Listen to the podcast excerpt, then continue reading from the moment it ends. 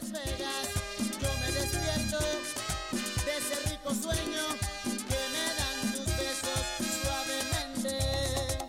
Bueno, Elvi Crespo, para los que no se dieron cuenta, gracias por estar en sintonía y por estar allí conectados con nosotros. Buenos días, América, de costa a costa en nuestras emisoras locales en Phoenix, Arizona, en Los Ángeles, California, en Miami, Florida, en Chicago, Illinois, en Las Vegas, Nevada, en Nueva York, en Texas, en Dallas, en Houston, en McAllen, en Salt Lake City, en Utah. También nos escuchamos a través de aplicaciones Euforia, TuneIn. Allí nos ubica como Univisión Deportes Radio. Gracias por hacerlo. Gracias por tomar el reto de bajar la aplicación, que además es gratuita, y conectarse con nosotros completamente en vivo. También agradecemos a los que van en la carretera, que sabemos que son muchos, los que nos escuchan a través del canal 467 de SiriusXM. Y buenos días AM, que es nuestra página en Facebook. Créanme que estamos constantemente escuchando y viendo sus mensajes, sus fotos sus conexiones y eso nos hace muy feliz. Estamos contentos de que usted por cualquier vía sea parte de nuestro programa. Así que en nombre de todo el equipo, pues muchas gracias por formar parte de nuestras mañanas y permitirnos también formar parte de las de ustedes. Bueno, vamos eh, a nuestro próximo invitado, ya está en la línea telefónica, se trata de Luis Godoy, quien pasó de ser un pandillero a ser un cirujano. Luis, gracias por estar con nosotros. Qué maravilla que puedas estar acá y nos puedas contar tu historia. Hola, buenos días y muchas gracias por esta in- invitación a tu programa. No, estamos agradecidos contigo porque sé que nos vas a dejar una gran reflexión, aún sin conocer detalles de tu historia. Pero ¿cuándo comenzó? ¿Dónde naciste? ¿Cómo llegaste a los Estados Unidos? Bueno, yo nací en un pueblo pequeño en, en Michoacán que se llama Tacáscuaro, Michoacán, am, en México. Y cuando mi padre nos trajo a Estados Unidos, pasamos am, a- a- indocumentadamente por el sur de California y nos trajo a- aquí a los Estados Unidos cuando yo tenía como cinco o seis años. ¿Qué cambió? ¿Cómo? Yo lo que quiero eh, iniciar es saber por qué tomaste la decisión de formar parte de una pandilla.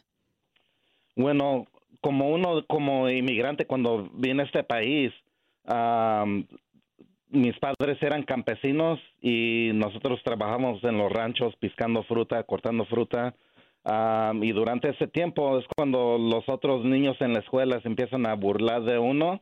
Y entonces cuando yo tenía como unos 12, 13, 14 años es cuando empecé a buscar otra identidad para que ah, para ser más aceptado por por ah, los otros estudiantes y lo- lo- las otras personas en la escuela. Es cuando yo empecé a notar que, que a personas que estaban juntadas así con, con, con las pandillas, nadie se burlaba de ellos, sino que ellos eran los que tenían más de- el poder. Entonces es cuando me empecé a alinear con, con amigos que, que estaban involucrados en eso y es cuando me desvié un poco durante ese tiempo. Luis, ¿tú podrías aclararnos qué hacen las pandillas? Ah, bueno, se hacen mu- muchas cosas. Bueno, en, en la escuela, cu- cuando estábamos en la escuela, ah, ah, peleábamos mucho con otros estudiantes. ah, ah, cuando mis padres nos veían subir en, eh, al autobús que íbamos a ir a la escuela, nos subíamos al autobús y ya luego cuando llegábamos a la escuela de ahí nos bajábamos y, y bueno, los engañábamos porque nos, nos íbamos a, a- a- o sea, a la casa de alguien o a buscar pleitos con otras personas en otras escuelas am, ah, y, y, pues hacer eh, cosas así. ¿Qué fue lo más feo que viviste formando parte de una pandilla?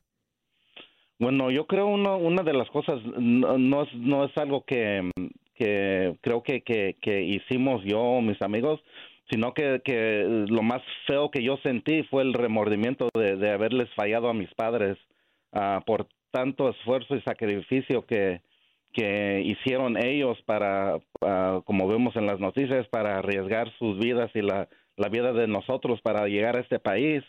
Y, y ya luego, estando aquí en este país, que, eh, bueno, mm, no pude ah, vivir la vida en ese tiempo en ese tiempo que ellos habían planeado y me sentí como un gran fracaso para ellos y ese fue el remordimiento más más ah, grande que sentí en ese momento. ¿Qué provocó ese remordimiento, Luis? ¿Qué pasó después de que te sentiste de esa manera? Bueno, durante ese tiempo yo ya, ya había estado expulsado en la escuela, de la escuela.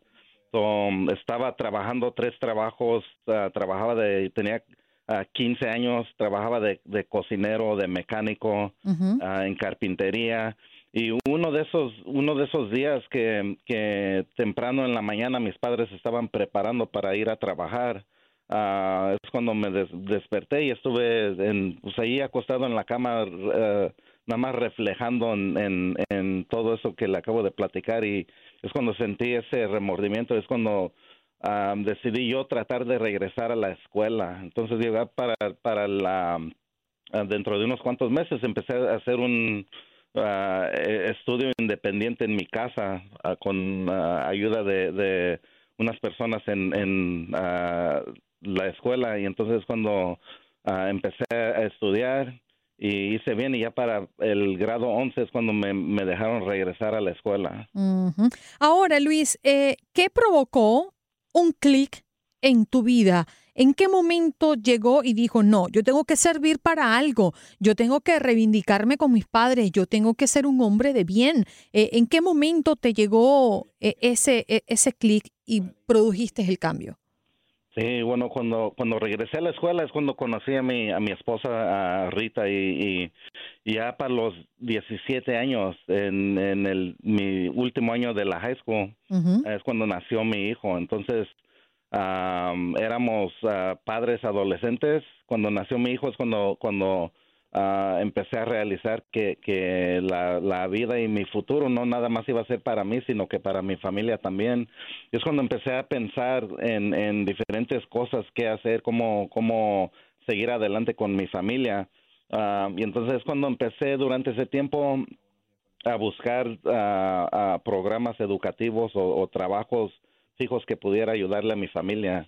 Es cuando empecé a, a, trabajar durante ese, después cuando me gradué de, la high school, empecé a trabajar uh, en unas oficinas médicas uh, como uh, intérprete, asistente médico, y ya luego poco a poco es cuando empecé a, a dar pasos hacia adelante. estudié y saqué una licencia de, de técnico radiólogo y trabajé haciendo eso por como unos seis, siete años porque Ah, tenía temor yo de, regresar a una universidad. Yo no me sentía, o sea, nunca fui un estudiante muy bueno, nunca fui el más listo de, la clase. Es más, casi en, el, en la high school casi nunca iba a la, a la clase. Eh, y entonces me daba miedo regresar a la universidad. Entonces cuando estaba trabajando en una de estas clínicas que, que empecé a notar que, que ah, trabajando con los doctores ah, y pacientes hispanohablantes eh, como intérpretes cuando regresar a la, a la escuela. Bien, eh, me queda una inquietud y vamos a reiterar con quién estamos conversando, con Luis Godoy, quien pasó de ser un pandillero a ser un cirujano y nos cuenta eh, esos pasajes de la vida, esos momentos que lo hicieron cambiar de parecer. ¿Cuál es el cambio más significativo que consideras en ser un pandillero y en ser un médico cirujano, Luis? Ah, bueno, una de las cosas ah, mayores yo creo es que ah, como como pandillero uno uno nada más está pensando en en sí mismo y no está pensando en el bienestar de los amigos, la familia, de nadie más. como cirujano tengo que poner todas mis cosas personales aparte y enfocarme nada más en el bienestar de mis pacientes. Ah, claro que es, hay veces que es, es un gran sacrificio que tengo que estar eh, en un hospital con, con, pacientes que están enfermos ah, y hay veces que tengo que perder uh, como fiestas de cumpleaños o cosas así. Entonces, el gran sacrificio que, que tengo que hacer es enfocarme eh, en el bienestar de los pacientes, o sea, en otras personas, en su bienestar. Luis, tu lucha por ser mejor cada día no descansa, porque ahora te quieres eh, tomar en una especialización. Háblame de tu futuro, ¿cómo lo ves?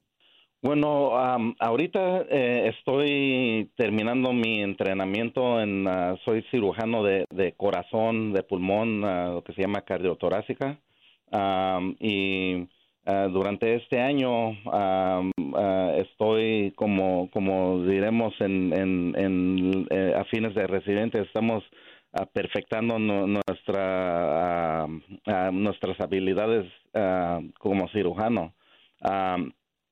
Estoy ahorita platicando y hago pláticas y voy a universidades y a high schools para hablar con los jóvenes, ah, porque en mi futuro no nada más quiero ser un, un gran cirujano, sino que quiero hacer un mentor y, y un gran ejemplo para, para otros jóvenes que tal vez no están pasando por buenos tiempos tampoco.